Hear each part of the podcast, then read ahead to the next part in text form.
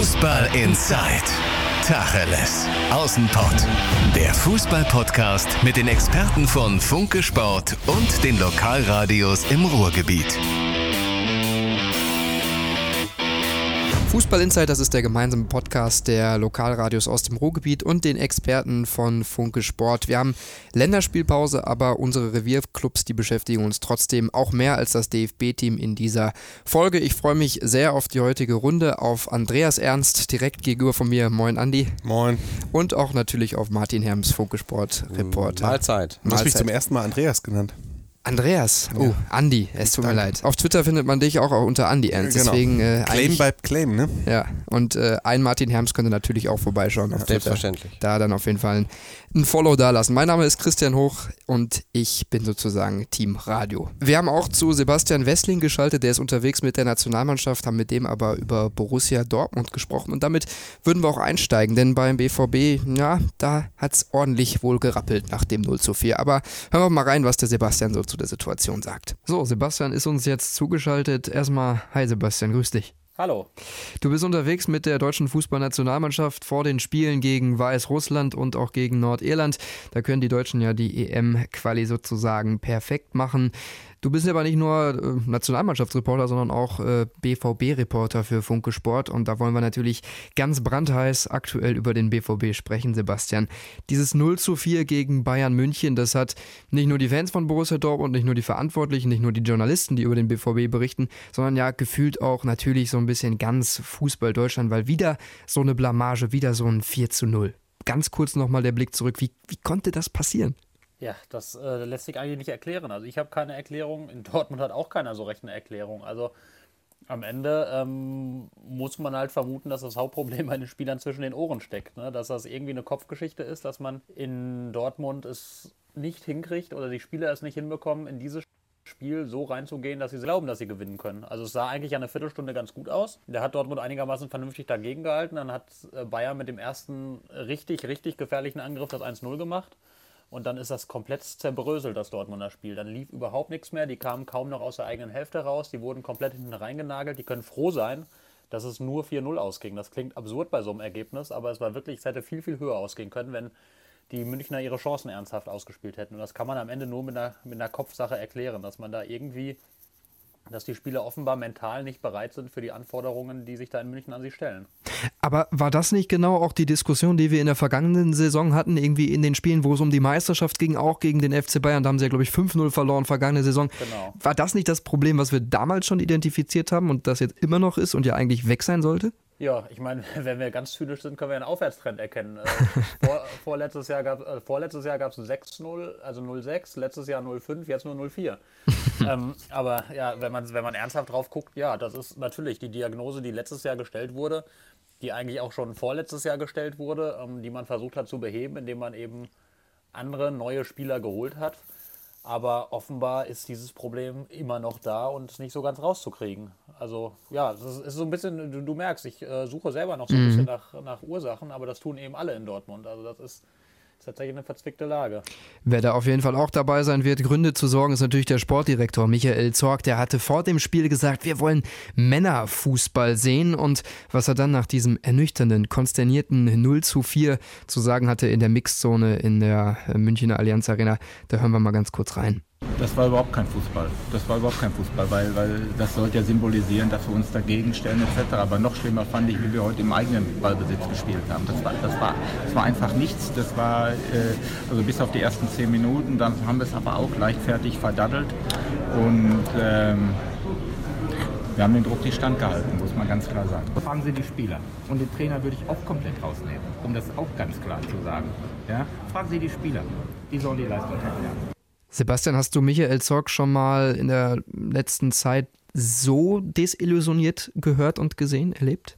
Das ist schon eine Weile her. Also ich glaube, das letzte Mal war nach dem, nach dem Derby in der, in der Vorsaison. Da war er natürlich ähnlich, mhm. ähnlich mies gelaunt und nach dem 0 zu 5 in München. Also ähm, Ja, es ist äh, keine Ewigkeiten her, aber es ist schon eine Weile her. Also das hat schon, hat ihn, hat ihn sehr, sehr, sehr erschreckt und fassungslos gemacht. Und das galt für alle BVB-Verantwortlichen. Wir haben ja auch am nächsten Tag mit Hans-Joachim Watzke gesprochen, der angekündigt hat, dass man das Ganze natürlich genauestens aufarbeiten wird, dass, ähm, dass man sich zusammensetzen wird mit, mit der sportlichen Leitung und, und jetzt wirklich ganz, ganz vieles auf den Prüfstein stellen will und analysieren will, woran es denn liegt, was schiefgelaufen ist, was man ändern muss. Denn ganz klar ist, und das hat auch Hans-Joachim Watzke recht deutlich gemacht, so darf es einfach nicht weitergehen. Also das kann ja nicht sein, dass man jedes Jahr nach München fährt und sich dort eine solche Klatsche abholt. Da, da liegen dann ja grundsätzliche Dinge im Argen und da will man jetzt eben ergründen, was das sein kann und wie man damit weiterfasst und wie man damit umgeht. Das heißt, es ist eigentlich noch gar nicht bekannt in Dortmund, was eigentlich so das Problem da ist? Naja, es ist, also es ist ja offenbar schon so, dass es, dass es eine in diesem Spiel ein, eine mentale Geschichte immer wieder ist, dass die mhm. Spieler offenbar irgendwie blockiert sind, dass sie, dass sie mental nicht, nicht, nicht bereit sind, dieses Spiel so zu spielen, wie es sich gehören würde. Und das hat ja Michael Zorg auch in diesem O-Ton gesagt, dass es da nicht nur darum geht, körperlich dagegen zu halten, sondern mhm. dass selbst das eigene Fußballspielen überhaupt nicht funktioniert hat. Und das wirft dann natürlich, das ist äh, der erste Schritt der Erkenntnis. Der zweite ist jetzt, was macht man damit? Ne? Also hin und, und muss irgendwie zwei austauschen oder ähm, sagt, es lag doch einfach nur an der Vorbereitung, an der Einstellung. Wobei Michael Zorc ja sehr deutlich, das hat ja jetzt mit dem Trainer nun gar nichts zu tun. Wobei, Klammer auf, wenn ein Sportdirektor das so vehement und deutlich sagen muss, dann deutet das schon oft darauf hin, dass zumindest diese Frage mal diskutiert wird. Also ist, Schritt 1 ist ja irgendwie zu erkennen, was ist da vielleicht schieflaufen, aber Schritt 2, wie geht man dann damit um, wenn eine ganze Mannschaft immer wieder kollektiv versagt in solchen Spielen? Das ist ja nicht so ganz einfach. Ob man da jetzt, muss man da jetzt wirklich drastische, grundlegende Maßnahmen treffen oder, oder gibt, reicht es, irgendwie Kleinigkeiten zu justieren oder was macht man damit? Also das ist halt bei der Frage ist man jetzt noch nicht so wirklich weiter in Dortmund. Wie läuft denn das eigentlich so beim BVB ab, solche Sitzungen? Treffen die sich dann oben im Büro bei, bei Hans-Joachim Watzke? Kommt dann Matthias Sammer dazu? Hast du da den Einblick? Genau, das ist diese, diese Elefantenrunde. Das, die findet statt in der, in der Geschäftsstelle am Rheinlanddamm. Da kommen dann eben äh, Matthias Sammer dazu, genau. Der ist natürlich externer Berater nicht ganz so regelmäßig bei, aber diese Woche legt äh, Hans-Joachim Watzke großen Wert darauf, dass er auf jeden Fall mit dabei ist. Und Michael Zorg und Sebastian Kehl, die kommen dann eben mit, mit Hans-Joachim Watzke zusammen und dann wird da ordentlich Tacheles geredet und dann, dann äh, kommen auch sehr konträre Meinungen teilweise auf den Tisch in der Analyse. Also Hans-Joachim Watzke begreift sich da meistens eher als Moderator, der so ein bisschen sich anhört, was alle anderen zu sagen haben, bringt aber natürlich auch seine eigenen Meinungen, seine Standpunkte mit ein. Und das wird in dieser Woche auch sehr deutlich passieren. Und dann äh, ist er eben jetzt dann, wird, wird er jetzt von, von den sportlich Verantwortlichen, die da sind, vor allem Michael Zorg und Sebastian Kehl wird er hören wollen, was sie für Erkenntnisse und Schlüsse jetzt daraus ziehen und wie sie gedenken, mit der Situation umzugehen. Michael Zorg hat die Spieler angesprochen, die er in der Hauptverantwortung sieht für diese Leistung, für diese Blamage, für dieses Debakel. Was hört man denn, wenn man so in den Spielerkreis beim BVB reinhört? Das ist natürlich sehr unterschiedlich. Ne? Also das ist ja, ist ja ähm, da, da geht jeder unterschiedlich mit um. Es gibt welche, die können das sehr, sehr schnell aus den Knochen schütteln, sowas. Und die tangiert das nicht ganz so groß, aber andere, die trifft das schon sehr grundsätzlich. Also wenn man zum Beispiel Mats Hummels gesehen hat, das ist ja einer, der ist mit, mit sehr großen, der hat ein unfassbar ehrgeiziger Fußballer, auch mit großen Ambitionen jetzt nochmal nach Dortmund gewechselt. Der hatte so, natürlich so ein bisschen mit der Hoffnung verbunden, er kann nochmal mit Dortmund einen Anlauf auf den Titel starten weil diese, diese Mannschaft ist ja dafür jetzt auch zusammengestellt. Das ist ja auch als Ziel offiziell ausgegeben. Andererseits können wir das aktuell, glaube ich, äh, erstmal beiseite schieben, oder? Ja, und das ist ja exakt die bittere Erkenntnis, die Mats Hummels machen musste. Nicht erst, aber vor allem jetzt in diesem Spiel. Und das wurmt den natürlich unfassbar. Also der ist, der ist jemand, der unfassbar ehrgeizig ist, der natürlich auch sehr klar anspricht, wenn Dinge schieflaufen, der sich aber, das muss man sagen, in Dortmund bislang sehr zurückgehalten hat damit, weil er natürlich jetzt wieder irgendwie neu dabei ist, mhm. weil er ähm, nicht sofort sich zum ganz großen Zampano aufschwingen will, aber jetzt also merkt man schon, dass der gehörig angefressen ist. Das war der während des Spiels, das war der nach dem Spiel und das ist der auch jetzt immer noch. Und auch ein anderer wie Roman Bürki zum Beispiel, das ist auch einer, dem, dem sowas gewaltig stinkt. Der hat schon letztes Jahr, hat er das eigentlich sehr klar bemängelt, dass man nach diesem 0 zu 5 eigentlich ein bisschen zu leicht und zu schnell zur Tagesordnung übergegangen ist und dass es da eigentlich viel mehr hätte krachen müssen. Der wird jetzt auch darauf aus sein, dass es kracht. Der ist ja auch nicht mehr bei der Nationalmannschaft, der ist jetzt in dieser Woche dabei. Das Problem ist nur, viele andere halt nicht. Ne? Das wäre jetzt also meine Frage, ja, dieses, ja. Dieses Problem in der Aufarbeitung, also wen willst du denn jetzt? Genau. Du, ich meine, jetzt hast du Leute wie Mahmoud Dahut, die da mit, die da keinen Anteil dran hatten in dem Moment. Ne? So, ja. Also Mats Hummels ist da, Roman Bürki ist da. Das sind jetzt die, die ich am, am meisten ausnehmen würde von, von aller Schuld daran. Ähm, und dann wird es auch schon eng, ne? Also der, die, der, der, der größte Teil. Marco Reus noch, ne? Sind, ja, Marco Reus, genau. Aber der ist ja jetzt auch erstmal damit beschäftigt, seine Verletzung auszukurieren. Und wenn die drei sich jetzt zusammensetzen und Tacheles reden, das bringt jetzt auch nicht so wahnsinnig viel. Das ist halt die große Schwierigkeit. Du hast jetzt zwar theoretisch zwei Wochen Zeit, um mit der Mannschaft zu arbeiten, du hast doch keine Mannschaft da, mit der du arbeiten kannst. Ist das ein Dilemma, was auch dazu führen könnte, dass diese Gründe, das 0 zu 4, eigentlich so insgesamt im Verein gar nicht theoretisch, ich spinne das jetzt mal spekulativ, aufgearbeitet werden können oder zumindest äh, ja, nur ein Teil? Da werden schon, schon Michael Zorg und Hans-Joachim Watzke sehr genau darauf achten, mhm. dass das aufgearbeitet wird. Also das, da wird man nicht so einfach dran vorbeigehen. Ich glaube, das war tatsächlich, wenn man mal zurückblickt, das war ja jetzt vor jeder Länderspielpause so, dass der BVB ein enttäuschendes Ergebnis geliefert hat bei dem 1 zu 3 gegen Union Berlin, dritter Spieltag, wir erinnern uns dunkel. Ähm, da kam auch eine zweiwöchige Länderspielpause danach. Da ist das, glaube ich, tatsächlich so ein bisschen ein Problem gewesen, dass man nicht sofort wieder beisammen war, sondern sich alle so in alle Winde zerstreuten. Dann kamen sie wieder zurück, hatten andere Dinge im Kopf und das ist nie so ganz gescheit aufgearbeitet worden. Dann gab es das 2 zu 2 gegen Freiburg, dann auch wieder Länderspielpause, war auch nicht so ideal und jetzt wieder dieses Ergebnis. Aber jetzt, da wird man schon, schon, wenn die da sind, sehr, sehr genau und sehr, sehr deutlich und in, in aller Härte aufarbeiten, soweit es eben geht. Man, man, kann ja die Spieler jetzt auch nicht alle, das ist ja das Dilemma, kann alle unangespitzt in den Boden rammen und, und fertig machen und verdammt bis in alle Ewigkeit. Du musst ja mit ihnen auch noch eine Saison zu Ende bringen. Man kann ja nicht, man muss ja auch gleichzeitig darauf achten, dass die Spieler ihr Selbstbewusstsein jetzt nicht komplett einbüßen. Das ist ja immer so die, die Gratwanderung. Manchmal geht es mir ja im Fußball zu einfach, wenn ich ehrlich bin, oder zu schnell, dass über den Trainer gesprochen wird. Aber du hast es schon angesprochen, Michael Zorc hat es von sich aus in der Mixzone angesprochen, den Trainer außen vor genommen von dieser Niederlage. Trotzdem wir hatten diese Diskussion um Lucien Favre schon, um sein Auftreten an der Seitenlinie, um seine Aufstellungen, um seine Taktik.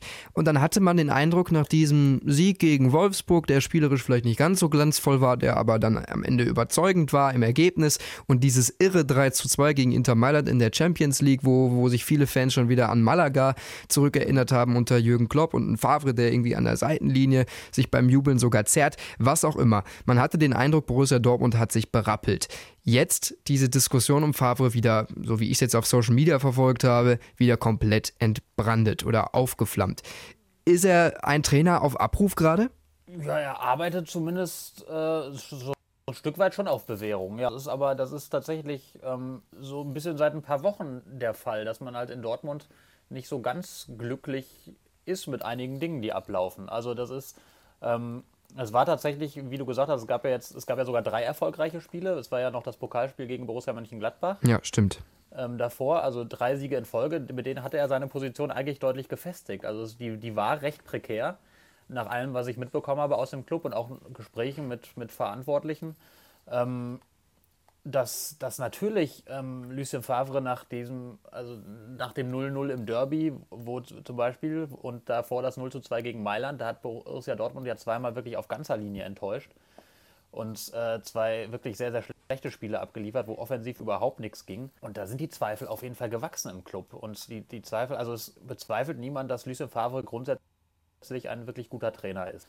So, das Fragezeichen, was, was gesetzt wird, ist halt so ein bisschen die Frage, ist er der richtige Trainer für einen derart ambitionierten Club wie Borussia Dortmund? Also das ist, also es, viele verstehen das immer nicht, wenn, wenn jetzt in Dortmund kritisch über den Trainer geredet wird. Also ich kenne ja auch viele Journalisten in Gladbach, in Berlin, die immer sagen, seid ihr bescheuert, der hat überall hervorragende Arbeit geleistet.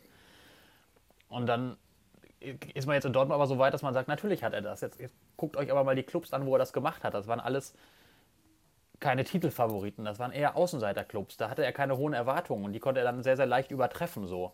Jetzt ist er äh, zum ersten Mal in einer Situation, wo es unfassbar hohe Erwartungen zu moderieren gilt und nicht nur zu moderieren, sondern auch zu erfüllen oder die auch so ein bisschen zu vertreten, auch gegenüber den Spielern zu vertreten, gegenüber der Öffentlichkeit zu vertreten. Da hängt ja eine ganze Latte an zusätzlichen Anforderungen dran, die bei so einem Spitzenclub, der jetzt ja auch erklärt hat, er will den Titel holen, die da dazukommen. Und da wachsen jetzt, oder da sind durchaus auch Zweifel gewachsen, ob Lucien Favre das noch kann, sich, sich dem so ein Stück weit anzupassen in, in seinem jetzt auch nicht geringen Traineralter von 61 mhm. Jahren, ohne jetzt irgendwie hier zu sagen wollen, mit 61 Jahren kann man sich nicht weiterentwickeln. Der hat sich auch auf ganz vielen Bereichen weiterentwickelt. Aber ähm, das ist so ein bisschen die grundsätzliche Frage, die man sich jetzt stellt in Dortmund und die stellt man sich tatsächlich im Moment noch ergebnisoffen. So, also das ist, ähm, die Zweifel waren recht groß nach dem Derby, die sind dann geringer geworden, als dann jetzt die drei Spiele kamen die vom Ergebnis her okay waren, wo spielerisch auch nicht alles okay war. Das darf man ja auch nicht vergessen. Gegen Gladbach waren es 70 Minuten schlecht und dann folgten gut 20 Minuten. Äh, und gegen Wolfsburg und gegen Inter Mailand gab es jeweils eine furchtbar schlechte erste Halbzeit, dann aber eine sehr gute zweite Halbzeit. Ähm, ja, und jetzt dieses Spiel gegen München, das hat natürlich wieder dann die, die Fragezeichen wieder erheblich größer werden lassen, nachdem es schon schien, als, als sei jetzt Lucien Favre deutlich fester wieder im Sattel. Oder war er natürlich auch, aber das ist jetzt Natürlich werden, äh, werden die Fragezeichen wieder größer und die Fragen lauter, ob er jetzt der richtige Mann ist, um einen Spitzenclub wie Borussia Dortmund zum Titel zu führen. Aber was wäre denn die Alternative? Ja, die gibt es nicht. Also das ist, ja, das ist ja, es ist auch ein Teil der Wahrheit. Also das ist ähm, natürlich auch etwas, ich will nicht sagen, das rettet ihn jetzt, das wäre total übertrieben, aber es gibt jetzt im Moment am Markt nicht die grandiose Alternative, die sofort verfügbar wäre und, und garantiert, dass es mit dem Club aufwärts geht. Man kann ja mitten in der Saison, wenn man jetzt, also ich spreche sehr theoretisch, ne, es ist ja, ja auf keinen Fall so, dass jetzt ein Trainerwechsel unmittelbar bevorsteht. Aber ähm, wenn du jetzt den Trainer wechseln würdest, dann willst du ja nicht irgendwie ein Experiment an die Seitenlinie stellen, sondern müsste das in der aktuellen Situation ja schon irgendwie ein erfahrener Trainer sein, der ein bisschen was verkörpert und der gezeigt hat, dass er mit solchen Situationen arbeiten kann. Und dann werden immer die üblichen Namen gespielt, hauptsächlich weil die halt verfügbar sind. Ein Rangnick, ein Mourinho, ähm, was haben wir noch gelesen? Allegri. Ähm, die haben aber alle ihre Schwierigkeiten. Also Ralf Rangnick, überragender Trainer, keine Frage. In Dortmund aber nicht zu vermitteln. Also das ist, der ist als, als ehemaliger Schalker zum Beispiel, RB Leipzig. Schalker, als RB Leipzig, als Hoffenheim. Also da kommt alles zusammen, was in Dortmund irgendwie zusammenkommen kann als rotes Tuch. Und da sagen die Dortmunder Verantwortlichen, also ein Trainer muss halt Kredit haben, auch, auch öffentlich, auch bei den Fans. Und wenn er schon irgendwie statt bei 0 bei minus 100 startet, ja da müsste es ja nun mal zwei schlechte Spiele geben, dann sind alle auf dem Baum. Das geht nicht. Zumal das dann kein Vorteil gegenüber Favre jetzt wäre auch, ne? Genau, genau. Ähm, ja, vielleicht gäbe es sportlich durchaus einen Vorteil, aber. Ich meine von, von halt, dem ja, Gesichtspunkt genau. der, der, der, des Fankredits, ja. Genau, überhaupt nicht. Ähm, dieser Name Mourinho, der immer wieder kursiert, da muss man auch mal ganz ehrlich sein. José Mourinho wartet jetzt nicht zwingend darauf, dass Borussia Dortmund anruft. Also, aber er ist ein guter Freund von Aki Watzke, oder? Ja, schön und gut. Also, ja. das ist, das ist, nett, aber das ist im Zweifel auch nicht kriegsentscheidend. Also der, der spekuliert natürlich vornehmlich darauf, dass bei Real Madrid der Posten frei wird. Ähm, und dass er da vielleicht eine Chance hat. Ähm, ja, und Allegri und bleibt ist, noch. Und wie gesagt, schielt, schielt eher nicht auf Borussia Dortmund, weil äh, Borussia Dortmund ist am Ende dann doch auf europäischer Ebene ein eher mittelgroßer bis kleiner Club. Da mhm. muss, man, muss man mal ganz ehrlich sein, da gibt es ganz andere Namen. Ähm, und zweitens unfassbar teuer. Also ein Mourinho kannst du, kannst du nicht bezahlen. Und drittens, ähm, dann ist aber auch einiges los in Dortmund. Erstens ist jetzt der Fußball von ihm, weil ja auch viele sagen, Favre lässt jetzt keinen wahnsinnig attraktiven Fußball spielen. Attraktiv ist das, was Mourinho macht, jetzt auch wahrlich nicht. Ähm, zuletzt war es nicht mal mehr wirklich erfolgreich, ähm, obwohl er natürlich wahnsinnig viele Erfolge mitbringt. Also ähm, also seine Qualität an sich muss man jetzt nicht schmälern, aber also Sport, wunderschön ist es nicht. Und, und drittens, also oder wo, bei welcher Zahl bin ich angelangt? Viertens, fünftens, drittens, ich weiß es nicht. Ja. Mehr. Auf jeden Fall, ähm, der ist natürlich auch ein unfassbar schwieriger Charakter. Ne? Dann gibt es so einen Wagenburg-Mentalität. Also ich als Journalist, da würde, könnte ich mich auf sehr lustige Pressekonferenzen einstellen. Also wenn er dann Gott und die Welt und vor allem uns beschimpft. und ähm, die Fans gleich mit, wenn ihm gewisse Gesänge nicht gefallen. Und also da, da, ist er ja, bis auf die Mannschaft, wird ja alles beschimpft. Also es könnte sehr, sehr unterhaltsam werden und trägt garantiert nicht zu irgendeiner Befriedung des Clubs bei.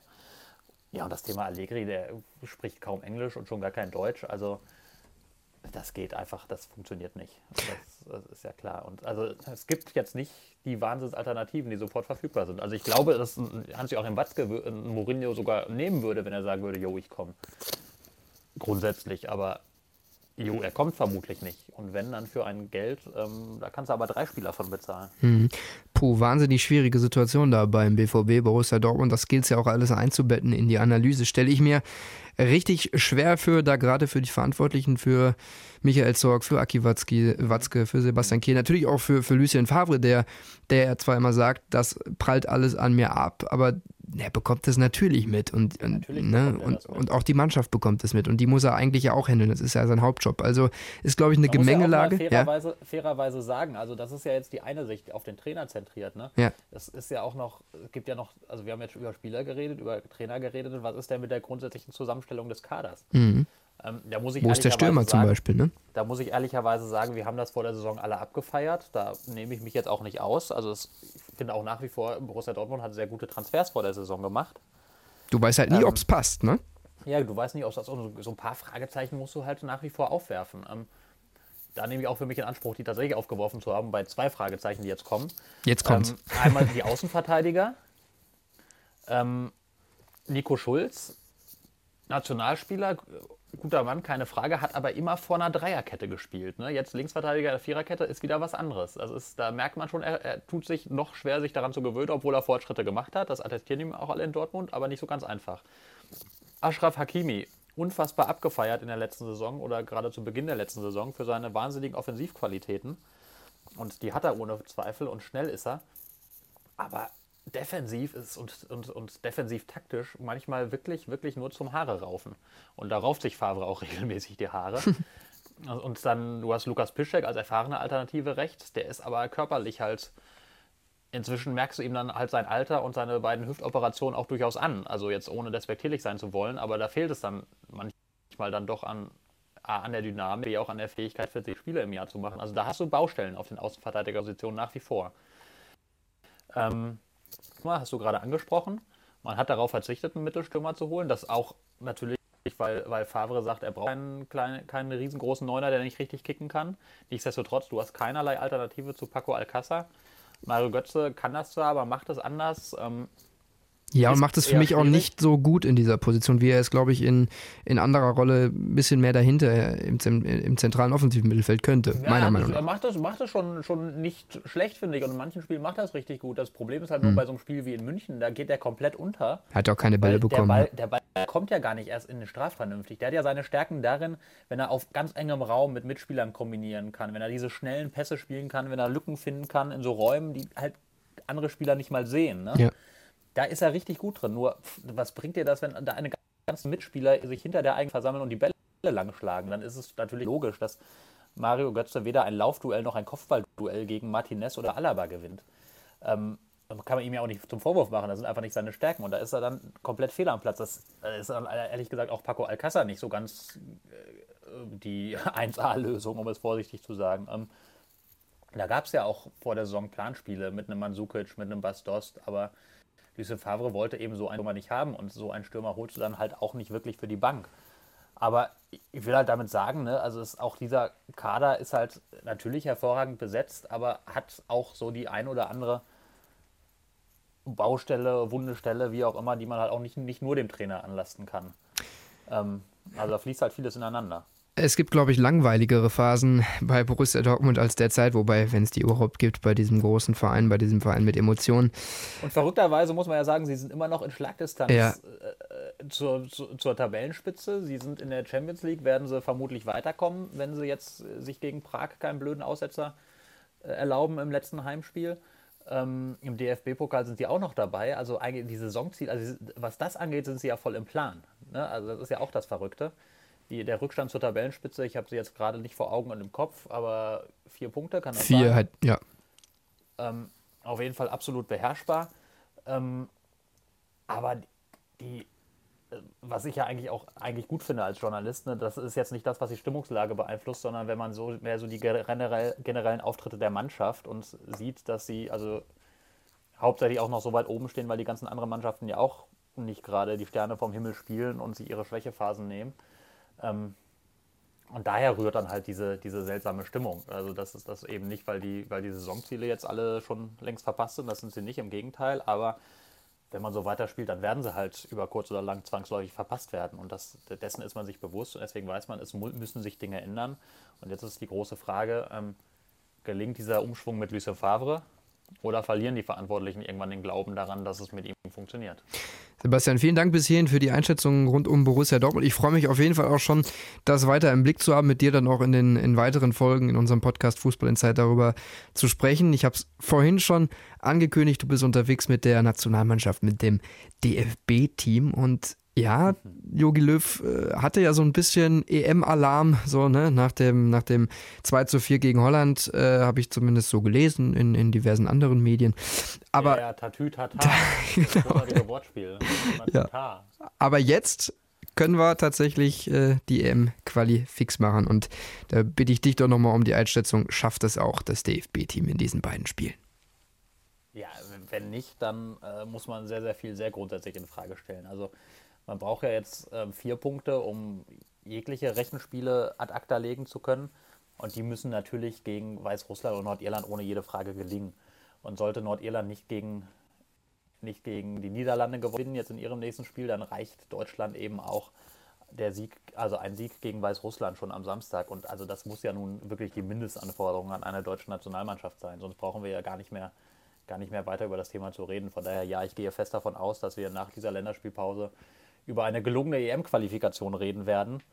Ähm, die aber längst natürlich nicht alle Sorgen vergessen lässt, die es, die es oder alle Schwierigkeiten vergessen lässt, die es rund um die Mannschaft natürlich immer noch gibt, die ja immer noch irgendwo in der Entwicklung steckt und immer noch ein gutes Stück weit weg ist von der Weltspitze oder der europäischen Spitze. Sebastian Wessling, Funke, Sportreporter rund um die deutsche Nationalmannschaft und rund um Borussia Dortmund. Sebastian, ich könnte dir mit dir jetzt noch stundenlang weitersprechen über diese beiden Thematiken, aber ich glaube, Martin Herms und, und äh, Andreas Ernst, die hätten da ein bisschen was gegen. Ja, Müssen wir gleich.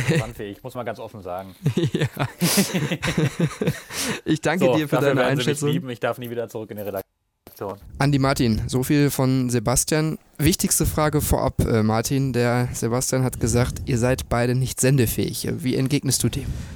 Nun ja, ähm, wir haben ja alle schon mal ein Fußballspiel gesehen. Ähm, ich auch übrigens am letzten Samstag äh, in München und das, was ich da gesehen habe, das reicht mir eigentlich, um da schon noch was zu, zu sagen. Der hätte das niemals gesagt, wenn er jetzt hier stehen würde. Wollte ich gerade sagen. Ganz einfach. Ja. ja, ja, ja. Wenn man hier ist, dann kann man viel erzählen. Aber wir vergessen nicht. Ach, auf keinen Fall. Ich wollte gerade fast sagen, das war ja sehr diplomatisch. Äh, Für vom, deine vom Verhältnisse? Ja. Du versenkst hier alle, nur nicht den Sebastian? Also ja, der wird sowas von versenkt. Kommt noch, das kommt ja. noch, das kommt noch. Der kann sie beim Anziehen. Ja. Er hat auch Lucien Favre angesprochen, der bei Borussia Dortmund natürlich wieder in der Diskussion steht, der auch als Trainer hm, ja sozusagen auf Abruf oder auf hm, unter Beobachtung äh, gesagt wird. Wie, wie stehst du zu der Diskussion? Ja, also ich kann mit großer Wahrscheinlichkeit sagen, dass ähm, dass Lucien Favre die Saison nicht beenden wird als BVB-Trainer. Also nach Samstag bin ich mir wirklich zu 100% sicher, dass das. Hast du das schon gehört oder denkst du das? Ist meine Meinung. Also ist aber auch das, was ich irgendwie so mehr oder weniger spüre oder den Eindruck habe ich einfach auch, auch von Dortmunder Seite. Ich denke, der einzige Grund, warum Favre noch im Amt ist, ist der, dass Dortmund momentan keine passende Alternative hat. Ja, also ich glaube nicht, dass momentan der Trainer jetzt auf dem Markt ist, äh, den sich jetzt der BVB sofort wünschen würde und vielleicht bekommt man ihn nicht, vielleicht ist er einfach noch nicht da.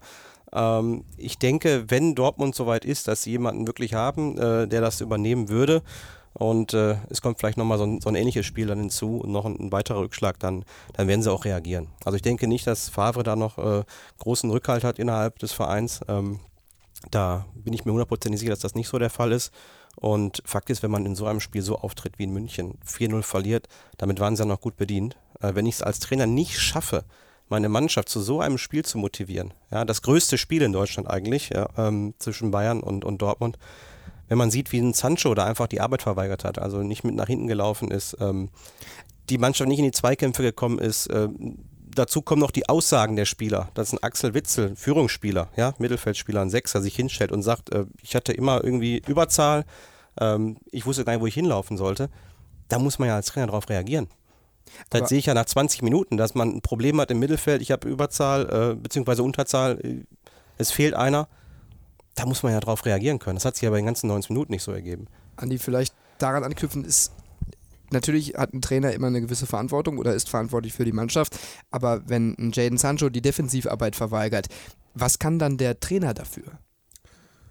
Ja, jede Mannschaft und jede Mannschaftsführung ist ja genau wie jede Redaktion oder wie dieser Podcast, äh, je nach Tagesform und einzelne Puzzleteilchen. Und Jaden Sancho ist ähm, natürlich auch ein äh, Jungstar, individuell äh, starker Typ.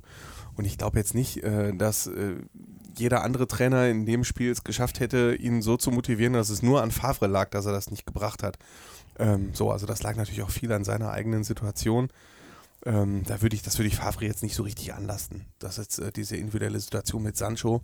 Nur insgesamt ist natürlich auffällig, äh, und da stimme ich Martin zu, ähm, es ging ja ein bisschen bergauf nach dem 0 zu 0 im Derby, ähm, aber jetzt 0 zu 4 in München, das heißt, so richtig die entscheidenden Bundesligaspiele da haben sie jetzt ja, versagt, ich will jetzt nicht das Wort versagt benutzen, aber da die haben sie halt komplett in den Sand gesetzt. So, und das ist halt kein guter Trend. Und ähm, ich glaube, dieses Ziel Meisterschaft, wir spielen um die Meisterschaft mit, war dann doch am Ende, wir sind froh, dass eine Mannschaft mal so ein Ziel nennt. Das ist besser, als wir denken, nur von Spiel zu Spiel. Aber das war dann doch ein bisschen zu hoch angesetzt. Und äh, da jetzt mittlerweile wird es halt zu einem Hemmschuh. Ne? Ähm, ich will jetzt nicht kritisieren, dass sie dieses Ziel ausgegeben haben, finde ich gut. Aber in der Zusammensetzung mit diesem Trainer, mit dieser Mannschaft, wird das nicht funktionieren. Und ähm, da gebe ich Martin recht, dass es vor allen Dingen daran liegt, dass sie keine Alternative haben, weil über welchen Namen haben wir in diesem Podcast schon geredet. Genau, Und, Sebastian ähm, auch angesprochen. äh, so, Allegri, also- Mourinho, Rangnick, alles nicht lösungsorientiert Genau, aktuell. also- das bringt aktuell gar nichts, ergibt keinen Sinn. Schließen wir vielleicht die Akte Borussia Dortmund für den Moment. Und Ja. du warst derjenige, der, glaube ich, in jeder Folge gesagt hat, im November, in der Länderspielpause, da möchte ich ein Zwischenfazit ziehen. Da können wir mal richtig Ähm, vernünftig reden. Moment, ich habe Äh, nicht gesagt, da können wir ein Zwischenfazit ziehen, sondern wir. da lohnt sich das Es lohnt sich. Zwischenfazit. Erst bis dahin sind alles Trends und da lohnt sich ein Zwischenfazit. Jetzt will ich aber auch das Zeugnis, was du dem FC Schalke 04, dein Steckenpferd bei Funke, auch ausstellst, hier sehen. Wo ist es? Ja, ich habe es nie in der Hand. Außerdem ist das ein Podcast, da kann man Schlecht nicht sehen. vorbereitet. Ich, wir könnten es ja beschreiben, Wir was hier könnten- so liegt, was hier könnten- so steht. Hier liegt, ich habe eine Cola Zero Flasche hier, das äh, kann man jetzt nicht sehen. Dann ist hier ein Mischpult. Ja, und Zero ein Block. Ja da ist ein. Block von Martin. Vor Martin liegt ein Block. Wenn ich da eine Note aufschreiben würde, wird da zwei Minus stehen. Hm. Da wäre ich dann auf einer Linie mit äh, Olaf Thon, mit dem habe ich neulich telefoniert und wir haben äh, eine ganze Reihe ganz lang gequatscht über dies und das und jenes. Und ähm, ja, also man kann sagen, ähm, es ist sehr viel Friede, Freude, Eierkuchen auf Schalke, ähm, was man so vor der Saison nicht erwartet hätte. Also ich glaube, wenn äh, vor der Saison jemand hier gestanden hätte und gesagt hätte, pass auf, die haben nach elf Spielen 19 Punkte, müssen eigentlich 25 haben, ähm, spielen Top-Fußball, äh, also die, die Spiele sind wahnsinnig spektakulär für Journalisten, die aktuell berichten. Das äh, weiß der Hörer ja nicht immer. Es ist äh, ziemlich blöd, weil die Spiele in den letzten 10 Minuten das immer noch ich. mal ganz schön viele Wendungen nehmen und aber mein Gott, dafür macht man den Job ja auch gerne und äh, es ist lieber so, als äh, in der Tedesco-Saison jedes Spiel 1 zu 0 gewinnen und man ist in der 70. Minute schon äh, eingeschlafen auf die Tastatur gehämmert. Aber Ähm, wenn das einer gesagt hätte, ja. ich glaube, der hätte den Raum hier verlassen. ne? ja, das stimmt. Nein, äh, also ich finde, deswegen halt ist die Saison eine 2 eigentlich oder eine, sogar eine 2 plus oder sogar eine 1 minus. Aber es gibt halt so ein paar Sachen, die nicht stimmen. Ähm, erstens, die haben nicht genug Punkte geholt. Sie hätten das Spiel gegen Borussia Dortmund, das 0 zu 0 ausgegangen ist, gewinnen müssen. Sie führen dreimal, Entschuldigung, dreimal gegen Fortuna Düsseldorf, Martin. Wenn man dreimal gegen Fortuna Düsseldorf Ja, gebe ich dir dann recht. gebe ich dieses Spiel doch nicht ab. Aber die waren auch mental, mental wirklich stark an dem Tag, das muss man auch sagen. Und haben wirklich Waren schöne sie? Tore erzielt. Und Ja. Schalke hatte auch wirklich Probleme in der Defensive personeller Natur. Genau, und dann kommen vergessen. die beiden anderen Sachen. Erstens, deswegen Überleitung, verstehst du? Oh. Überleitung. Er, er, er nimmt immer meinen Job Die weg. drei Tore für Fortuna Düsseldorf hat ein Stürmer geschossen, nämlich Ruven Hennings, äh, der insgesamt neun Tore hat, äh, neun Tore schon, neun Saisontore geschossen hat. Ja, und Schalke hat äh, drei Stammstürmer, ähm, Guido Burgstaller, null Saisontore, Marc Uth, null Saisontore, Benito Maraman, null Saisontore. Dann haben sie noch einen Fabian Rehse, der spielt nur in der U23. Ahmed Kutucu, ab und zu mal auf. Und dann hast du halt die beiden, die manchmal von der Bank kommen. Äh, Rebi Matondo, ein Saisontor und äh, Ahmed Kutucu, ein Saisontor. Rebi Matondo hat aber genauso viel, hat aber fünf Chancen gegen Dortmund vergeben. Den sehe ich auch eher als Flügelstürmer. Ne? So, der ist dann, aber das sind halt so die sechs, die auch schon mal vorne, ne, der, der Matondo hat ja auch mal im, äh, wenn die 4-4-2 Raute gespielt haben, hat er vorne ja auch schon mal drin gespielt. Ja. Ähm, so, die haben halt keinen, der vorne so richtig trifft. Jetzt, wenn du David Wagner wirklich verärgern möchtest, das weißt du auch, du warst auch in Pressekonferenzen, dann meldest du dich, dann sagt Thomas Spiegel, ja, Christian Hoch, Radio am Schalippe. Und dann sagst du, ähm, Herr Wagner, ähm, ich habe mal eine Frage zu den Stürmern. Ähm, Mhm. Ist es nicht ein Problem, dass die äh, gar nicht treffen?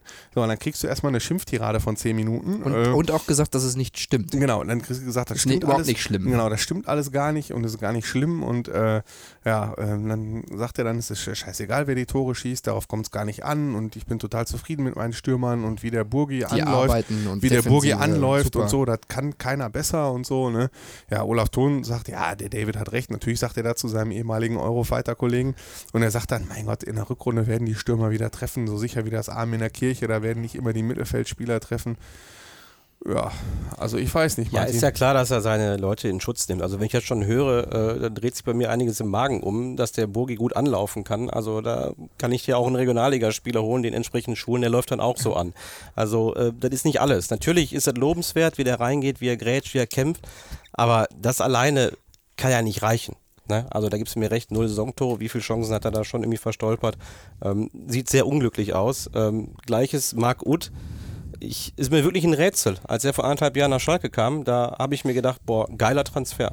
Super Spieler, der war, glaube ich, damals der deutsche Topscorer in der Bundesliga. Eingeladen zur Nationalmannschaft. Alles Mögliche. Überragend. Ich verstehe nicht, was aus diesem Mann geworden ist. Viel verletzt. Ja, ja, weil- Die war schlechte so- Saison auf Schalke, die erste, das, das zerrt am Selbstvertrauen auch, dann bist du nicht mehr im Lauf. Ich glaube, als Stürmer, ich habe auch mal angefangen als Stürmer, hinterher war ich zu schlecht, weil ich auch nicht getroffen habe, dann wurde ich Sechser, war auch dann besser. Aber Ja. ich glaube, das ist so wichtig, wenn du einmal triffst, wenn du zweimal triffst, dann bist du in so einem Lauf. Wenn du das nicht hast, wenn du wirklich kein Selbstvertrauen hast, dann äh, kommst du in so eine Spirale, aus der du Ja. auch mal länger nicht rauskommst. Aber der Mann- Argumente hoch, aber genauso wie Schalke, merkst du? So Ja, natürlich, Ja, aber die sagen das ja genauso. Marc Uth, ja, der war ja lange verletzt und so und der hat ja. Aber das ist doch wirklich so. Also du bist ja wirklich raus aus dem Rhythmus und also ich weiß auch, wie das ist, nach einem halben Jahr wieder auf dem Platz zu stehen und dann erstmal einen richtigen Wackelfuß zu haben. Klar sind die Ja.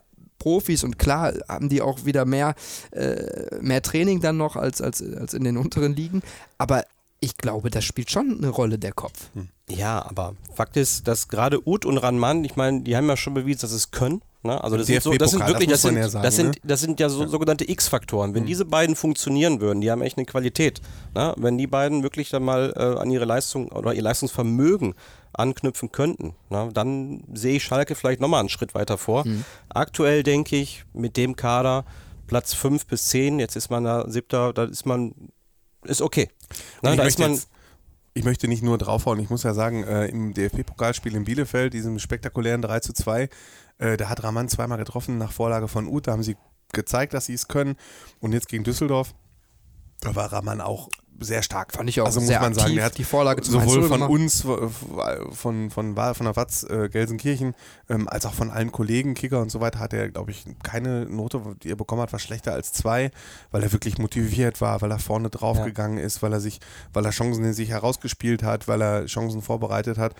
Da zeigt die Formkurve nach oben. So, aber na, nach wie vor bleibt festzustellen, die treffen die Bude nicht. Und äh, ich meine, auch Jochen Schneider reagiert auf diese Frage ähm, sehr allergisch. Aber Entschuldigung, die bereiten trotzdem was vor für den Winter. Kannst du mir erzählen, was du willst. Die haben jetzt noch sechs Spiele. Sechs, du hast noch sechs Bundesligaspiele bis zur Winterpause. Dann kommt eine Transferperiode.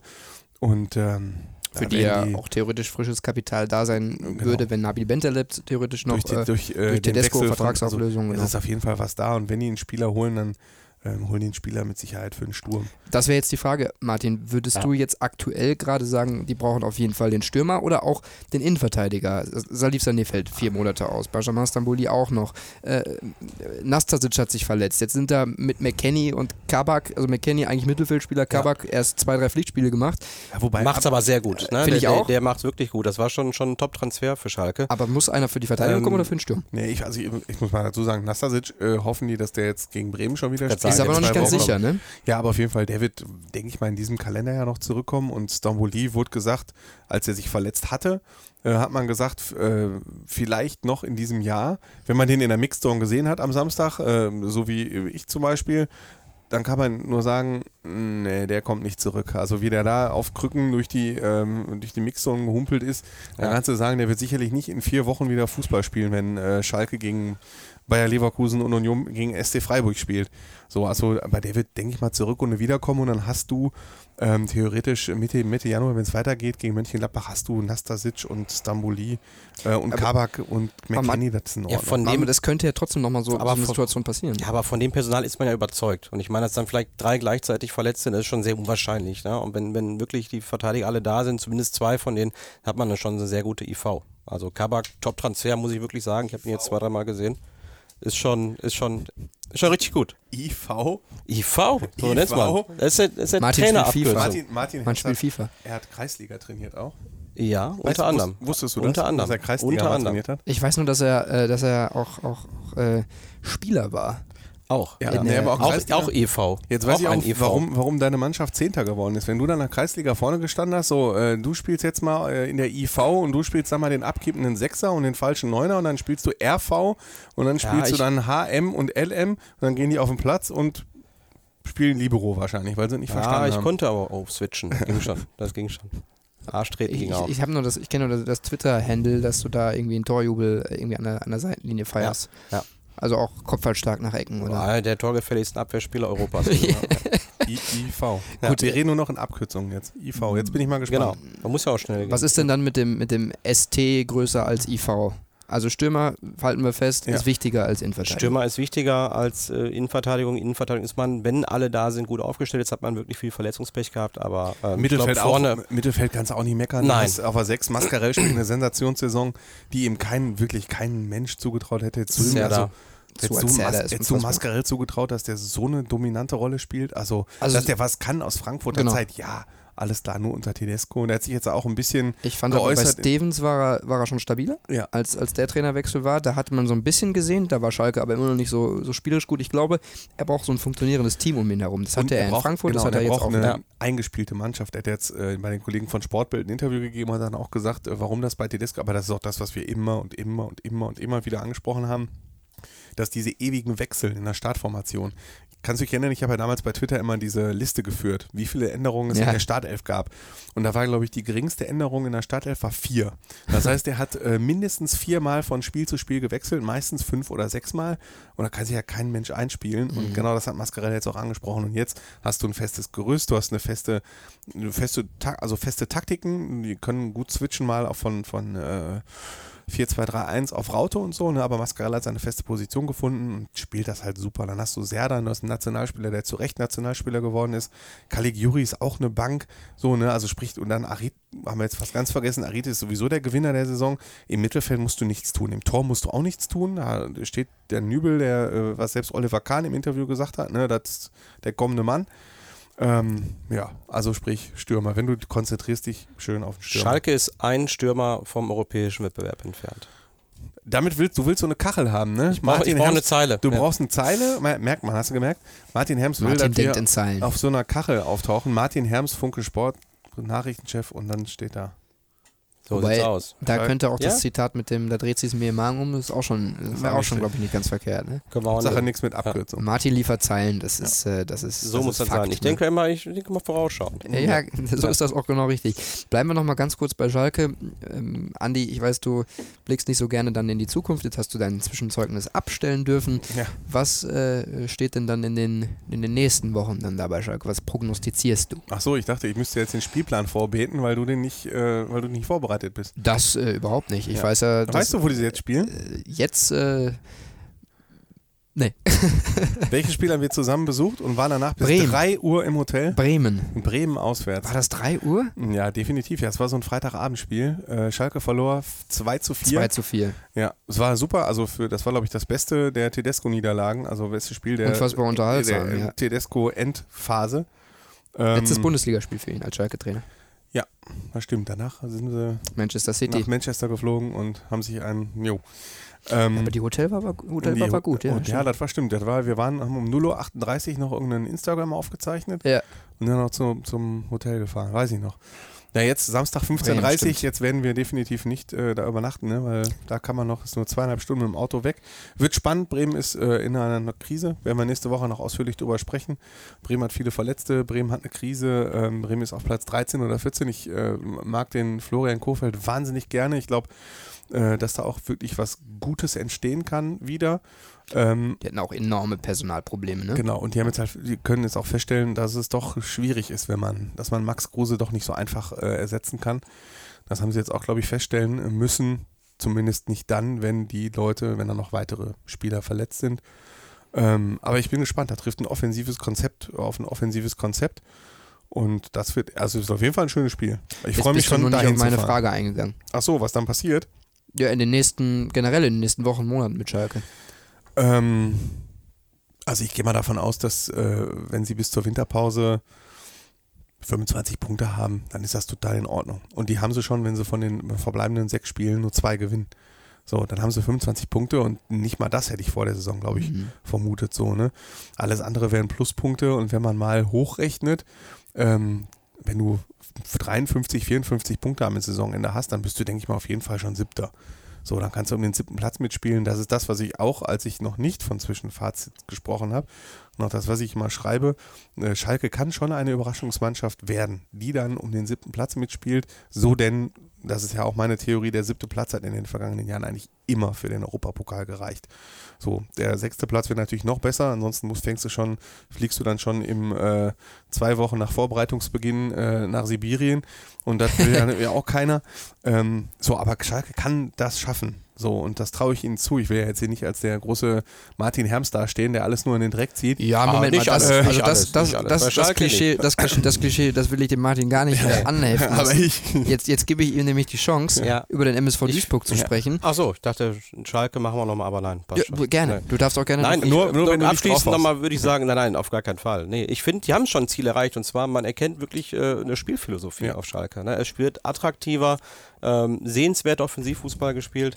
Ne? Selbst wenn dann irgendwie so ein krummes Ding wie gegen Düsseldorf bei rumkommt, aber ähm, das ist ja nicht mehr zu vergleichen mit diesem fürchterlichen Gekicke unter Tedesco, äh, als man sich gelangweilt hat. Äh, klar, in der ersten Saison hat man die Ergebnisse geliefert, da passt es einfach dann. Also das als Zwischenfazit ähm, zum Schluss, der David Wagner hat es geschafft, dass genau. der Schalker wieder gerne ins Stadion geht. So Und wenn es 3 zu 3 gegen Düsseldorf ausgeht, dann ärgert man sich nach dem Spiel, dann geht man mit äh, einem kleinen Bauchgrummel nach Hause, aber trotzdem denkt man sich, boah, das war trotzdem ein richtig geiles Spiel. Ich wurde und das war auf jeden ne? Fall wild. Ja, man wurde unterhalten. Ja, dafür ja. zahlt man auch den Hand. Gut würde ich das so in, in, taktischer und defensiver Hinsicht eher nicht sagen. Ja, aber ja, ich habe auch nicht gesagt gut, ich habe gesagt geil. Das war so ein richtig geiles Spiel. Für dich. Ich weiß nicht, ob das der Wagner so geil gefunden hat. Ja, ich rede ja vom neutralen Zuschauer. Ja, das stimmt, ja. Was, äh, also ich könnte jetzt noch über American Football berichten, was ich geil fand, aber davon geht's ja nicht. Lass mal. Verdammter Mist. Tut mir leid. Okay. Vom American Football zum MSV Duisburg gerade schon angerissen. Tabellenführer der dritten Liga, drei Punkte Vorsprung und auch Martin, du hast es das vorher geschaut, sechs Punkte vor einem Nicht-Aufstiegsplatz da musste man auch nicht unbedingt mitrechnen zu diesem Zeitpunkt der Saison. Nein, überhaupt nicht. Wenn mich jemand vor der Saison gefragt hätte, hätte ich gedacht, das geht in eine ganz andere Richtung beim MSV Duisburg. Ähm, da muss man wirklich, musste einem ja Angst und Bange werden, als man dann äh, sich die Transfers angeschaut hat. Aber dann muss man auch wiederum Ivo Grilic loben. Ne? Und den wir diese Transfers, in der Saison noch fast. Die, äh, den habe ich wirklich versenkt, bis zum geht nicht mehr. Zu Recht auch. Ne? Aber diese Transfers kann er. Das hat er schon bewiesen, dass er in der dritten Liga, dass er ein Händchen und ein Gespür dafür hat, für Leute wie Yassin Bemballa, Rot-Weiß Oberhaus, ich meine, wir kannte ihn schon vorher und ähm, hat es echt geschafft, da aus dem Nichts eine Mannschaft aus dem Boden zu stampfen, die wirklich konstant und gut auftritt. Das ist die einzige Mannschaft, die da momentan regelmäßig Punkte, die einzige Mannschaft auch mit einem Schnitt über zwei Punkten pro Spiel. Und das ist natürlich auch so ein bisschen die Chance der MSV Duisburg. Ist da keine andere Mannschaft, die wirklich äh, dominant auftritt. Jetzt hat man schon mal ein kleines Polster mit sechs Punkten und ähm, ja, bis zum Winter wird man auf jeden Fall oben dabei bleiben. Mhm. Und ähm, dann hat man vielleicht die Chance nochmal nachzulegen, denn äh, auch wenn es in Duisburg knapp ist, aber man hat einfach dieses Risiko, äh, dass man aufsteigen muss. Eigentlich Geht schon, irgendwie obwohl sie es gar nicht so öffentlich kommuniziert haben, aber mit dem Kader, genau. mit dem Kader vor der Saison, ne, du holst da einige Leute aus der Regionalliga, aus der dritten Liga, da war nicht wirklich viel dabei. Man hat einige Leistungsträger halten können, die Gott sei Dank performen. Ne? Und ähm, Fakt ist aber trotzdem, finanziell kann sich der MSV Duisburg nicht leisten, noch eine weitere Saison in der dritten Liga zu spielen. Also man hat irgendwie recht, diesen ja. Druck, ne, ähm, das trotzdem äh, dann reicht, möglicherweise mit dem Aufstieg. Und es ist ja auch ein bisschen verwunderlich, diese Mannschaft zeigt auch, dass sie mit Rückschlägen umgehen kann. Ich kann mich an die Phase wo sie, äh, erinnern, wo sie zwei Spiele verloren haben, zum, unter anderem gegen Meppen, wo man auch nicht mit gerechnet hat, wo dann so ein kleiner ja, Dämpfer kam und da sie auch du, wieder rausgekommen. Du musst auch das ne? Verletzungspech ansprechen. Also ja. wenn du mal, äh, du siehst, der MSV hat glaube ich fünf oder sechs Langzeitverletzte und was haben wir immer gesagt? Wir haben gesagt, der MSV ist alles knapp genäht. Du hast eine Mannschaft, einen Kader mit 18, 19 Mann, da dürfen sich nicht parallel mehr als drei Leute verletzen. Jetzt haben die sechs Leute parallel verletzt. Unter anderem den ähm, vor der Saison geholten Stamm-IV. Compare zum Beispiel, der fällt aus, dann der von dir gerade angesprochene Ben Baller, der ist doch auch schon etwas länger ja, ja. verletzt. Ähm, und trotzdem stehen die so weit oben. Ähm, das ist das Erste, was ich wirklich beeindruckend finde. Äh, und ja, auch ich, ich habe den MSV ja wirklich kritisiert dafür, warum, also dass sie Grillitsch und mit Grillitsch und Lieberknecht weitermachen. Boah, ne, also das war immerhin Ivo Grillitsch zweiter Abstieg, den er zu verantworten hatte. Und ähm, ja, aber doch muss ich jetzt auch den Hut vorziehen, dass sie das so toll hingekriegt haben. Ähm, aber es hat natürlich äh, bisschen was auch mit der Schwäche der Konkurrenz zu tun, weil was haben wir hier auch in den ersten Wochen immer angesprochen, wie stark diese dritte Liga doch ist. So, Ja. ne, mein Gott, da sind so viele krasse Mannschaften mit so vielen Möglichkeiten. In, Tja, und an- Kaiserslautern, wo an, sind die? FC Ingolstadt ist noch, Braunschweig, FC ja. Ingolstadt ist noch Zweiter, immerhin. So, aber mein Gott, ey, da, da stehen ganz viele Sponsoren hinter. Äh, Ingolstadt ist jetzt keine arme Region. Die schaffen es nicht konstant, die sind gut gestartet, aber die schwächeln jetzt. Kaiserslautern spielt gegen den Abstieg, Uerdingen spielt gegen den Abstieg. Ja. Äh, so sieht es zumindest aus. Braunschweig ist nach einem guten Start Fünfter mega abgerutscht, so, ne? Ja. Ähm, sodass du jetzt, ähm, wenn du das Restprogramm dir anguckst bis Dezember, dann hast du noch von den vier oder fünf Spielen, die Duisburg noch hat, da sind zwei Spitzenspiele so dabei und das sind jetzt nicht etwa gegen die Großen, sondern die beiden Spitzenspiele sind ja. gegen den Hallischen FC und die Spielvereinigung Unterhaching. So, das sagt schon viel über diese Liga aus, äh, dass das die Spitzenspiele sind. Ja. Ne? Und ähm, um es jetzt auszuführen, äh, läuft gut, großes Lob, Zwischenzeugnis, Note 1 minus so in dem Fall. Ähm, und wenn sie wirklich die Spiele gegen Halle und äh, Unterhaching überstehen, ansonsten mal zu Hause gegen Viktoria Köln jetzt, äh, Martin, also du kennst Viktoria Köln als Regionalliga-Experte Ist sehr, sehr, sehr gut, aber, solide Drittligamannschaft, aber, aber für den Ja. MSV muss die zu Hause einfach wegputzen. Duisburg muss sich Wobei die schlagen. überraschen mich Ja. eigentlich sehr nach dem Aufstieg, dass die jetzt da so Achter sind und, Die- und ganz die oben fühlen dabei sich waren. natürlich wie befreit, ist ja klar. Die, die Regionalliga war für die auch so eine Art Gefängnis, schon mal eine Relegation gescheitert und äh, da war ja auch viel Potenzial. Und auch so Leute wie Wunderlich, das sind ja eigentlich auch keine Regionalligaspieler gewesen. Jaku. Ja, genau. Das ist schon, schon, schon eine gute Mannschaft, aber trotzdem, der MSV jetzt in der aktuellen Form mit dem Rückenwind sollte man in der Lage sein, ähm, Viktoria Köln zu schlagen. Und ich meine, wenn sie es schaffen, von den sechs Spielen noch drei zu gewinnen, dann werden sie definitiv Ja. auf einem Aufstiegsplatz überwintern.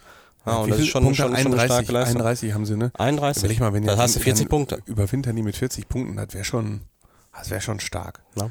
Wer ist Und- der wichtigste Spieler? Daschner oder Stoppelkamp? Doppelkamp. Beide. Beide sehr, sehr wichtig. Also da muss man natürlich auch hoffen, dass keiner von beiden irgendwie ausfällt. Das sind schon wirklich äh, für die dritte Liga, gerade so ein Doppelkamp oder auch ein Daschner, das sind schon sehr, sehr gute Leute. Ja. Ja. Daschner auch jemand, der Ja.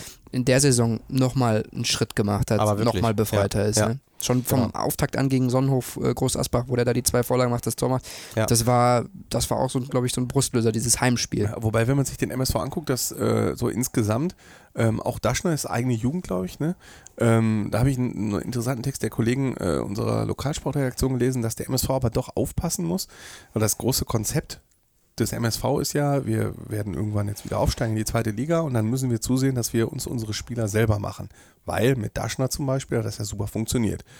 Jetzt ist aber so, dass die U19 äh, in ganz großer Abstiegsgefahr sich befindet und die U17 ist schon abgestiegen vor einem Jahr und die ist in der Niederrheinliga auch jetzt nicht wirklich auf Aufstiegskurs. So, und wenn du dann quasi U19 und U17 nicht in der Bundesliga hast, ja, dann kannst du dein Konzept vom Ausbildungsverein direkt vergessen. Wer geht dann noch schon zum MSV, Martin, oder? Ja, das muss natürlich auch eine langfristige Geschichte sein. Wenn du aufsteigst, dann brauchst du erstmal Qualität. Und das war ja so in dem Jahr davor das Problem, dass man dann so sogenannte Königstransfers dann getätigt hat, wie Verhoek, äh, der nicht ein Tor machte in der ganzen Saison. Da hat man viel Geld für ausgegeben. Das hat ja irgendwie nicht Das funktioniert. Konzept ist gut. Na, das Konzept jeder, an jeder, sich- jeder will das Konzept haben. Der VfL Bochum will das Konzept haben. Jetzt kannst du natürlich den Übergang zu Rot-Weiß Essen gleich kriegen. Ne? Den serviere ich dir jetzt. Mach erstmal dein, führ Der, erstmal deinen der Gedanken MSV zu Ende. möchte das haben. Ähm, da müssen sie noch ein bisschen investieren. Übergang. Nee, ich mache ihn jetzt extra nicht. Verdammt, Scheiß. Lass dir nichts erzählen. Hast du den da auf deiner Liste schon stehen? Oder? Ja, ich, ich mache mir immer nur Stichpunkte. Ah, äh, gut. sonst, ihr, ihr erzählt immer von, von, von los, äh, von, von, von euch aus, da muss ich gar nicht viel, Ja. viel aufschreiben vorher. Von daher. Martin, Rot-Weiß Essen. Das war ja eine Sache nach dem Rückzug von Wattenscheid, da sind die ja auf die Barrikaden gegangen, weil gerade ihnen dann die drei Punkte abgezogen worden sind und beim SC halt nicht. Und Ja, ähm, jetzt aber sind sie trotzdem durch so ein Überraschungs, äh, durch eine Überraschungsniederlage vom STFL beim VfB Homberg 1 zu 0 wieder dran, weil sie in der 96. Minute das 2 zu 1 im Derby gegen Wuppertal gemacht haben. Und was Wieder war, 96. Ey. was war, was war dann auch mit den Fans los? Vielleicht kannst du das nochmal beschreiben, was die dann da das, gemacht haben. Das war natürlich eine ganz, ganz emotionale Geschichte. Also RWE, Wuppertal, das sind, sind heiße Derbys, ähm, gerade in der Regionalliga West und die Fans äh, ja, waren euphorisiert, haben die Mannschaft da äh, mit einem großen Feuerwerk empfangen am Stadion Das noch. kann man sich auch nochmal bei Reviersport Ja, auf, genau. auf, auf Social Media, Facebook, genau, Twitter wirklich. angucken. Ja. Ja. Es gibt einige Videos, echt, echt sehenswert und ähm, da sieht man einfach, äh, wie groß diese Euphorie sein kann in Essen. Ja, die Leute klar, also haben bei- einfach auf Bock. Schalke und Dortmund, da sieht man das, da empfangen die Fans ihre Spieler nach dem Derby-Sieg mit Pyro-Feuerwerk. Ja, ja. Und äh, in Essen machen sie das, wenn das Spiel in Wuppertal Last Minute gewonnen wird. Ist aber auch ein Derby. Man muss natürlich Derby, sagen, ja, aber das finde ich sehr die Leute lechzen nach Erfolgen. Das hat man einfach in all den Jahren nicht gehabt und deswegen ist schon so ein, so ein emotionaler Derby-Sieg in letzter Minute in Wuppertal ist dann einfach mal was Besonderes, weil es gab ja nichts zu feiern in den letzten Jahren. War ja nur Mist, der gespielt wurde, all die Jahre. Und ähm, jetzt hat man wirklich mal was zu feiern. Man ist oben dran. Jetzt sieht man auch, oh, der SC Verl kann auch stolpern. Für mich auch keine Übermannschaft, ja, ganz klar. SC Verl hat einen guten Lauf gehabt, hat sich gut verstärkt, hat einen Lauf gehabt mit den Stürmern vorne. Und ähm, ich bin mir sicher, dass diese ins Pokal-Achtelfinale eingezogen, Hut ab davor mit den Mitteln was der SFR leistet, aber das kann nicht der Anspruch von Rot-Weiß Essen sein. Rot-Weiß Essen muss in diesem Jahr auf Platz 1 landen, da gibt es überhaupt nichts. Ja, und ich denke jetzt SCFR spielen jetzt nächstes Wochenende gegen Köln 2. Da müssen sie nach Rödinghausen. Die Aufgaben wären, werden schwerer, ne, wenn man einmal in so einen Negativlauf kommt. Und ich rechne schon damit, dass Ferl dieses Level nicht halten wird. Und äh, Rot-Weiß Essen ist noch ein bisschen in der Findungsphase. Ich glaube, da ist noch sehr viel Luft nach oben. Ja, Titz experimentiert noch viel, hat noch nicht so wirklich seine Mannschaft gefunden. Ähm, da hapert es vielleicht auch noch an einigen Stellen, aber ähm, das Potenzial ist da. Und wenn Rot-Weiß wirklich diese äh, in die Winterpause mit einem respektablen Ergebnis äh, geht, sprich man ist dran, da wird man auch mal nachlegen, da bin ich mir ganz sicher. Du bist wieder versöhnlicher gestimmt mit RWE, ne? Ja, denke schon. Ja. Wie ist das eigentlich mit äh, Spielern von Wattenscheid? Ist RWE da auch interessiert? Weil die sind ja quasi ab äh, Januar doch eigentlich verfügbar, oder nicht? Mag schon sein, aber ich meine, wer will dir jetzt auf Anhieb weiterhelfen von Wattenscheid 09? Also äh, da gibt sicherlich, da Experte in gibt der sicherlich ein paar äh, interessante Leute, aber ähm, da Nicht- ist jetzt keiner dabei, der äh, Rot-Weiß jetzt auf Anhieb helfen wird. Rot-Weiß braucht ja nicht viel. Rot-Weiß braucht meiner Meinung nach einen Top-Stürmer. Und ich bin mir nicht ganz sicher, ob sie mit der Torhüter-Situation glücklich sind. Also die haben da den jungen Golz jetzt zur Nummer 1 gemacht. Der sah in Wuppertal auch sehr, sehr unglücklich aus beim ersten Gegentor. Ähm, ist sicherlich ein talentierter Torwart, aber man muss ja auch immer an das große Ganze denken, äh, sprich äh, an die Relegation. Ne? Und das sind dann zwei Spiele, über die ganze Saison entscheiden werden. Ja. Relegation hast du ja. Oh Gott, Gerade da brauchst du wirklich ähm, sicheren Torwart. Viktoria Köln hat das mal erlebt, äh, da haben wir vorhin drüber gesprochen, vor ein paar Jahren. Da haben sie eine Relegation, sind sie dann durch zwei Torwartfehler äh, um den ganzen Lohn der Arbeit gebracht worden. Und ähm, da braucht man schon so einen, meiner Meinung nach, einen erfahrenen, sicheren hinten drin. Ähm, Lenz, der wurde ja degradiert. Zur Erklärung, zwei. da hat äh, Kollege Andi Ernst, Ja. dem ist glaube ich langweilig geworden. Nein, da das kostet, Handy das kostet, ausgepackt, Nein, das nein, kostet. ich wollte gucken, Bei wer der im Moment Störung in jetzt. der Regionalliga Nordost auf Platz 1 steht. Also, weil RWE dann gegen Berlin. den ersten, ja, welche Berlin? Du gibt musst gar nicht aufs Berliner Handy gucken, hier sitzt das Lexikon. Ja, Hertha 2 oder, äh, Ich, oder ähm, BFC äh, Dynamo. Ich stelle mich ja so ein bisschen auf Hertha 2 ein. Das ist für mich der Favorit. Boah, Hertha 2 wäre aber ganz übel. Ne? Wenn sie dann im Olympiastadion spielen, garantiere ich mindestens 10.000 erstmal wieder hinfahren. Also das wäre Wahnsinn. Ähm, Das ist schon, ja, Gut, aber jetzt reden wir wieder über äh, ein bisschen zu früh über so viele Dinge. Bleiben wir noch mal ein bisschen bei, Ja. der, bei der nahen Zukunft. Das ist äh, ein nicht minder interessantes Spiel für RWE gegen Alemannia Aachen. Martin, da wird die Hafenstraße auch wieder voll sein. ich denke auch. Also ich erwarte da auch mindestens 10.000 äh, Zuschauer. Das ist ja auch nicht mal ein Gegner, der auch mal ein paar Fans mitbringt. Alemannia Aachen, Zweiter gegen Siebter. Ähm, richtig Zwei schönes, Traditionsvereine. Zwei Traditionsvereine. Richtig schönes ähm, Spitzenspiel auch in der Regionalliga. Und ähm, ja, das sind ja einfach die Spiele, die Rot-Weiß braucht. Ne? Damit verdient man Geld, ja, mit, mit fünfstelligen Zuschauerzahlen.